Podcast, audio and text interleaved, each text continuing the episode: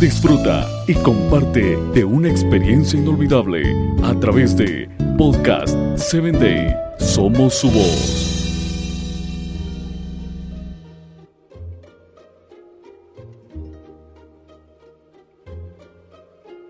Bienvenido a Hombres de Valor. Es un gusto para mí el que estés escuchando este audio.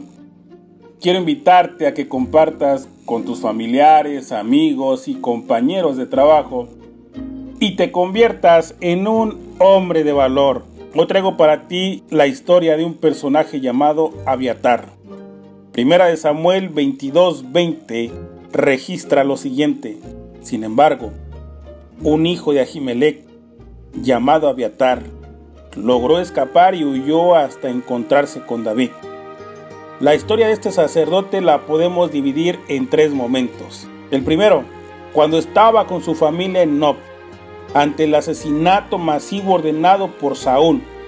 Él consigue escapar y busca protección en el campamento de David. Este se compadece por la situación en la que estaba viviendo, lo acepta en su grupo y le promete protección. El segundo, el segundo momento es todo el tiempo que estuvo acompañando al rey David. Es natural que le haya sido fiel durante todos esos años, fundamentalmente al inicio de la relación. Como sacerdote, Aviatar podía entender perfectamente los temores, las frustraciones, el pensamiento del fugitivo. Cuán bueno es sentir que tu líder espiritual te entiende y comparte tus preocupaciones. Cuando Absalón, el orgulloso hijo de David, quiso deponer a su padre del trono, Abiatar se preparó para huir con su rey una vez más. Pero la orden que recibió y cumplió fue la de quedarse junto con el arca en Jerusalén. El tercer momento de la vida de este sacerdote está marcado por la segura muerte de David y la sucesión al trono. Estando muertos los tres hijos mayores del rey, Adonías cree que el trono le corresponde.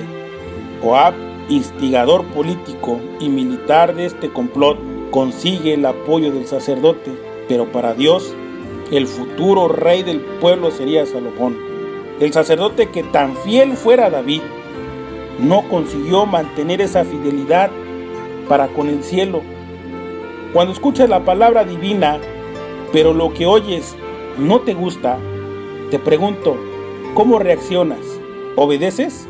¿Te apoyas en tradiciones, costumbres, conveniencias para intentar algo diferente? No malgastes ni tu tiempo ni tu energía. Si Dios lo ordena, tú, como criatura inteligente, lo único que tienes es obedecer.